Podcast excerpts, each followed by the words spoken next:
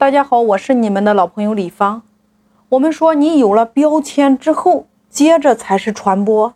那么大家一定要明白，无论你做的叫做直播，还是短视频，还是视频号，还是音频，还是图文，就是你企业或者说你个人在做传播的时候，这个势能非常重要。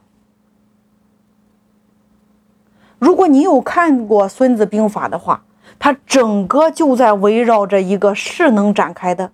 那势能是什么？我给大家举个案例：你在山脚下，你要把一块方方的石头往上推，你可能累得吐血，有可能会被石头砸伤。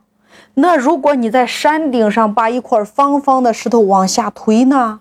叫做势不可挡，这就是势能。